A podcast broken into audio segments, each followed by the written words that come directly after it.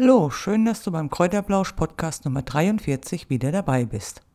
Ich hoffe, dass du noch gesund bist und damit du es auch bleibst, möchte ich dir heute etwas über das tolle Wintergemüse erzählen, das es gibt. Während wir im Sommer viel Obst und Gemüse essen, ist es im Winter leider Gottes anders. Da werden dann deftige Speisen gegessen und Gemüse und Obst bleibt etwas auf der Strecke. Somit nehmen wir natürlich auch weniger Vitamine zu uns. Um das aber auszugleichen, gibt es also wirklich tolles Wintergemüse, das du eigentlich in deinen täglichen Speiseplan integrieren sollst. Denn so kannst du dein Immunsystem stärken. Deshalb heißt die heutige Folge des Kräuterplausch Podcasts Gesund durch den Winter mit Wintergemüse. Wenn du noch Fragen dazu hast, kannst du mich gerne jederzeit unter steffi.gesundheitsecke.info anschreiben. Steffi mit ph und ie. Ansonsten stöbere einfach auf meinem Blog gesundheitsecke.info. Da findest du jede Menge Ratgeber zu Gesundheitsthemen und viele mehr. Aber jetzt zu dem Wintergemüse. Wintergemüse kann vor allen Dingen durch unheimlich viele Vitamine, Mineralstoffe und natürlich auch durch einen hervorragenden Geschmack punkten. Allerdings hat es aber auch sehr wenige Kalorien. Und genau deshalb haben das viele gar nicht auf dem Plan. Es ist nämlich eigentlich ein wirkliches Superfood. Schaut man sich einfach mal die, ja, die Vitamine an, die in dem Wintergemüse sind, dann haben zum Beispiel 100 Gramm Grünkohl zwischen 90 und 120 Milligramm Vitamin C. 100 Gramm Orangen allerdings, die enthalten nur knapp über 50 Milligramm Vitamin C. Doch auch Sellerie, Rosenkohl, rote Beete, Sauerkraut und Rotkraut enthalten unheimlich viele Vitamine, Mineralien und Spurenelemente. Und genau deshalb profitiert unser Körper von diesen Nährstoffbomben im Winter. Durch die vielen Nährstoffe stärkst du dein Immunsystem und die Immunabwehr natürlich und somit kannst du natürlich dann auch gut durch den Winter kommen, ohne dass du krank wirst. Grünkohl ist zum Beispiel hervorragend geeignet, um das Immunsystem zu stärken. Er enthält Vitamin A, Vitamin B, Vitamin C, Calcium, Eisen, Magnesium und sogar Folsäure. Kohlgemüse hat aber auch noch den Vorteil, dass es also wirklich kalorienarm ist und ballaststoffreich. Der größte Vorteil von Kohl ist aber, dass das Vitamin C hitzebeständig ist. Also normalerweise ist es so, dass Vitamin C gegen Hitze sehr empfindlich ist und der Gehalt sich, wenn man es warm macht, einfach verringert. Bei Kohl passiert aber genau das Gegenteil. Wenn du den Kohl erhitzt und dann ist nach dem Kochen mehr Vitamin C enthalten als im rohen Zustand. Des Weiteren sind im Grünkohl noch Beta-Carotin, Vitamin K und Calcium und Grünkohl hat also tatsächlich mehr Vitamin C als Zitronen. Gleiches gilt auch für Eisen. Im Grünkohl ist mehr Eisen enthalten als im Fleisch und es ist sogar mehr Kalzium als in Milch enthalten. Und genau mit dieser Kombination kannst du also wirklich dein Immunsystem absolut gut stärken und kannst sogar gleichzeitig noch Entzündungen im Körper lindern. Ein weiterer Superkohl ist der Rotkohl. Auch der Rotkohl enthält viele Nährstoffe wie zum Beispiel Eisen, Magnesium, Calcium, Kalium und natürlich Vitamin C. Als Erwachsener solltest du etwa 95 bis 110 Milligramm Vitamin C zu dir nehmen. Und in 150 Gramm Rotkohl sind 83 Milligramm davon enthalten. Also somit hast du schon fast deinen gesamten Tagesbedarf gedeckt. Rotkohl hat aber auch eine tolle Anti-Aging-Wirkung. Das liegt vor allen Dingen an den Anthocyanen, die sind also für die rot-blaue Farbe im Rotkohl zuständig und sollen also tatsächlich äh, wie eine Verjüngungskur auf unsere Körperzellen wirken. Diese sogenannten Anthocyane, die binden die zellschädigenden Stoffe an sich und somit wird dann auch die Hautalterung verlangsamt. Dass Sauerkraut gesund ist, das weiß eigentlich jedes Kind und es ist auch ein absoluter Immunbooster. Wie du mit Sicherheit weißt, wird Weißkohl fermentiert, damit Sauerkraut entsteht. Bei der Fermentierung sind es dann die Milchsäurebakterien, die den frischen Kohl praktisch zu Sauerkraut machen. Und diese Bakterien, die sind also für die Darmgesundheit ganz hervorragend. Sie fördern also nicht nur die Bildung positiver Darmbakterien, sondern stärken auch die Immunkraft im Darm und neutralisieren die Gärstoffe.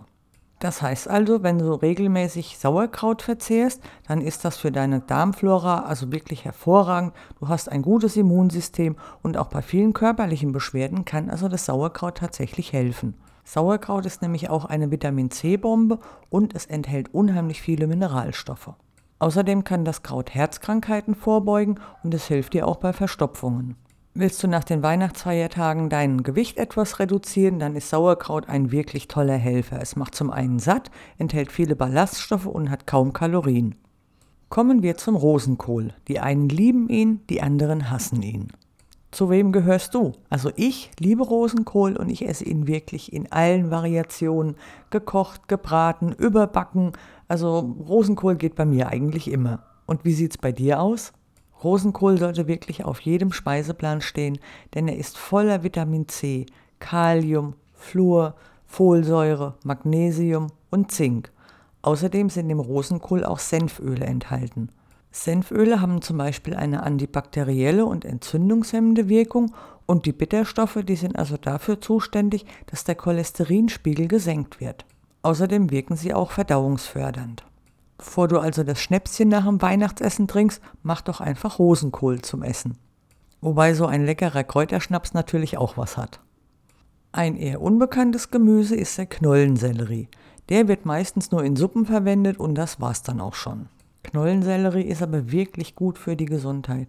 Zum einen ist es eine ja, uralte Heilpflanze, die also in der Naturheilkunde vor allen Dingen bei rheumatischen Beschwerden eingesetzt wird, aber auch bei Bluthochdruck zum Einsatz kommt. Das liegt vor allen Dingen daran, da im Knollensellerie entzündungshemmende Antioxidantien und Polyphenole enthalten sind und die halten die Blutgefäße geschmeidig und sorgen so einfach dafür, dass du den Blutdruck auf Dauer senken kannst. Das ist aber noch lange nicht alles, denn es gibt also jede Menge Studien, die darauf hinweisen, dass der Knollensellerie also helfen kann, vor Krebs zu schützen.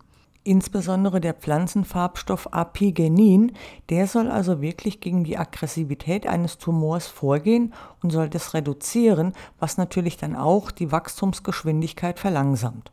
Allerdings müssen halt wirklich noch viele weitere Studien durchgeführt werden, damit es also auch untermauert werden kann. Der Knollensellerie muss also nicht nur in der Suppe verwertet werden, sondern lässt sich auch ganz toll raspeln und schmeckt somit zu Rohkostgemüse ganz hervorragend. Außerdem kannst du aus dem Püree des Selleries auch ein veganes Schnitzel zubereiten. Das letzte gesunde Wintergemüse ist die rote Beete. In der roten Beete sind also sehr, sehr viel Folsäure, Vitamin A und B.